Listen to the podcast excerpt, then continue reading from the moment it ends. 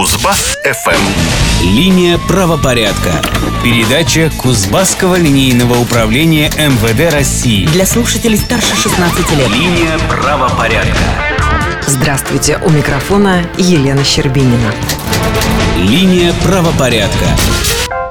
В наших передачах мы неоднократно касались темы железнодорожного травматизма, рассказывали о трагических последствиях, к которым приводит нарушение правил поведения на железной дороге. На этой неделе сотрудникам транспортной полиции вновь пришлось расследовать подобный случай. Жительница Яшкинского района упала в колею перед проходящим поездом и чудом осталась жива. Подробности в нашем сегодняшнем сюжете. Опергруппа «На выезд». Вечернее происшествие на перегоне станции Тайга-Яшкина лишь по счастливой случайности не превратилось в трагическое. Около половины одиннадцатого на железной дороге была травмирована 40-летняя женщина. Сотрудники транспортной полиции прибыли на место по сигналу машиниста, заметившего посторонних на рельсах. Полицейские застали машину скорой помощи, которая увозила пострадавшую в местную больницу. Стражи порядка тоже поехали в медицинское учреждение. Они смогли поговорить с женщиной только после операции. Выяснилось, пострадавшая при переходе через рельсы не заметила идущего грузового поезда. Евгения Барышникова, начальник отдела дознания Кузбасской транспортной полиции. Женщина упала в железнодорожную колею, вжалась в землю, и состав прошел над ней, раздробив пальцы левой руки. Медики провели операцию и ампутировали ей четыре пальца. Помимо травмы руки, в больнице у женщины были зафиксированы травматический шок и большая степень алкогольного опьянения. Больше никаких серьезных повреждений у пострадавшей не обнаружилось. Сейчас ее жизни ничего не угрожает. Женщина осознала, что осталась жива только благодаря чуду. Теперь перейдем к нашей постоянной рубрике и узнаем, какие события в разные годы и разные века произошли в криминальной истории человечества в середине апреля. Криминальный хронограф. 12 апреля 1977 года в Черкеске при сбытии поддельной 25-рублевой купюры на рынке был задержан Виктор Баранов.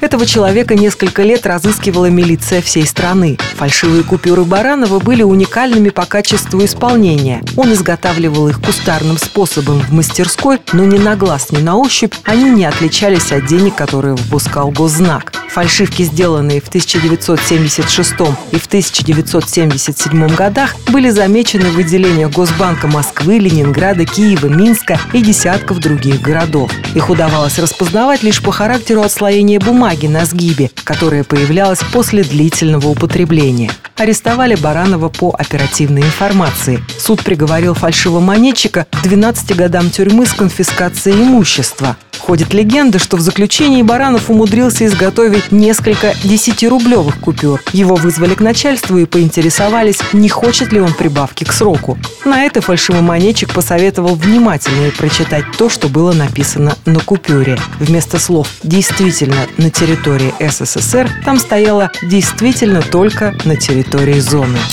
22 апреля 1370 года по приказу короля Франции Карла V заложен первый камень в основании крепости Бастилия. При кардинале Ришелье Бастилия стала использоваться как государственная тюрьма. В ней содержались главным образом политические преступники. Узником крепости дважды становился и писатель Вольтер. В июле 1789 года парижане штурмом взяли Бастилию, что положило начало французской революции. Вопреки бытующему мнению, штурм был произведен для захвата оружия и амуниции революционерам, а не для того, чтобы освободить заключенных. В этот момент в крепости находилось всего семь узников. Линия правопорядка. На сегодня это все в заключение. Напоминаю, что вы можете связаться с нами по телефону 32 37 21. До встречи ровно через неделю в это же время на волнах радио Кузбасс ФМ. Берегите себя.